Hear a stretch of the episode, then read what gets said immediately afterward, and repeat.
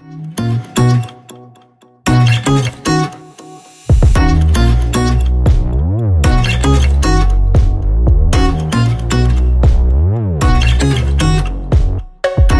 olhar que faz a história, escreve Michelle Perrault em seu livro clássico dedicado à história das mulheres. Abordar a história das mulheres exige levá-las a sério na constituição das relações sociais, das relações entre os gêneros, no desenrolar dos acontecimentos, nos fluxos da história. É uma questão de escolha e de olhar, uma opção política, portanto. É tomada de posição que se volta para reencontrar as figuras, os acontecimentos, as experiências que são as das mulheres na história. O podcast História Presente, na seção Mulheres no Mundo, tem esse perfil e esse compromisso. Venha participar conosco nesse encontro de falas e de ideias. Neste episódio, a historiadora Ingrid Ladeira, mestra em História e doutoranda da PUC Rio, fala das mulheres anarquistas na Argentina. Boa tarde a todos e todas. Agradeço a equipe do LPPE pelo convite. No episódio de hoje do podcast Mulheres na História, eu vou falar um pouco sobre as mulheres anarquistas na Argentina. Essa história começou no final do século XIX e início do século XX, com as mudanças no mundo do trabalho. As mulheres passaram do âmbito familiar, doméstico e começaram a se inserir no mercado de trabalho. Alguns setores viam essa inserção de maneira negativa, pois consideravam que poderia provocar desarticulação da vida familiar e social. A partir dessas mudanças, a presença de militantes socialistas, anarquistas e de grêmios passou a ser comum entre os manifestantes, dando mais visibilidade à situação social na qual se encontravam as mulheres trabalhadoras. As mulheres anarquistas eram revolucionárias. Enquanto revolucionárias, eram favoráveis a uma transformação radical do sistema vigente. Lutavam por mudar toda a estrutura da sociedade de forma imediata.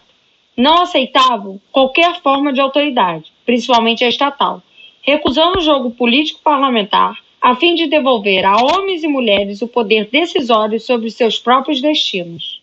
As militantes anarquistas estavam sendo influenciadas pelas concepções de várias mulheres anarquistas de projeção internacional, como Emma Goldman e Louise Michel, que discutiam fundamentalmente a emancipação feminina e temas correlatos à sexualidade, como o amor livre, a livre união, a maternidade voluntária, além da religião e política.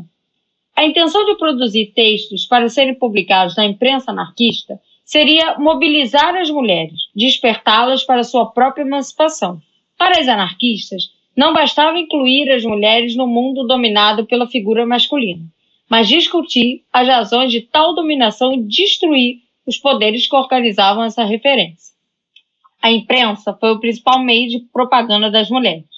Por isso, no final do século XIX, mais precisamente entre os anos de 1896 e 1897, foi editado em Buenos Aires, na Argentina, o periódico La Voz de la Mujer, foi o primeiro periódico anarquista escrito por mulheres e voltado para mulheres.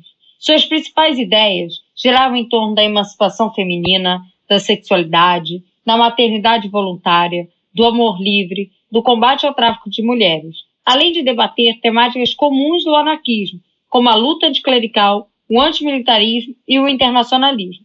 O jornal se destaca pelo caráter inovador e revolucionário, incentivando todas as mulheres a participarem da revolução social e a buscarem por si mesmas a emancipação feminina.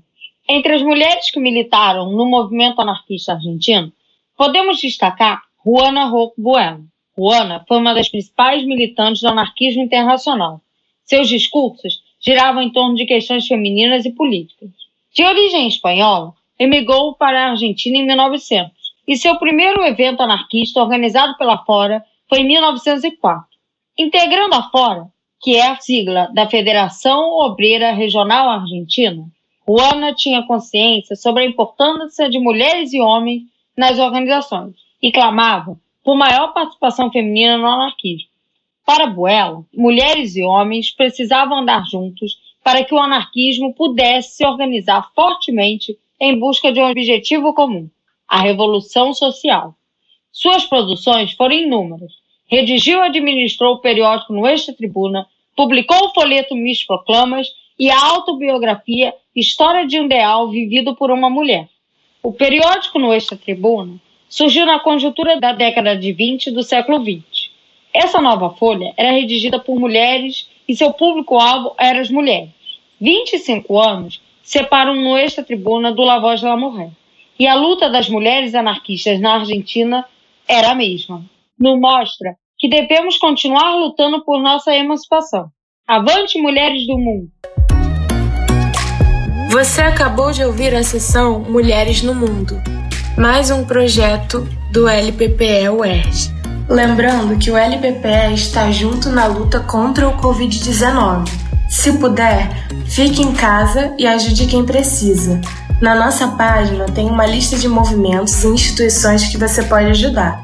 Muitos estão passando necessidade e precisam de ajuda. Cabe ressaltar a importância de se ter uma saúde mental nesse momento. Com isso, a página do LPPE traz filmes, programações culturais, leituras necessárias para esse momento difícil. Qualquer coisa, estamos aqui.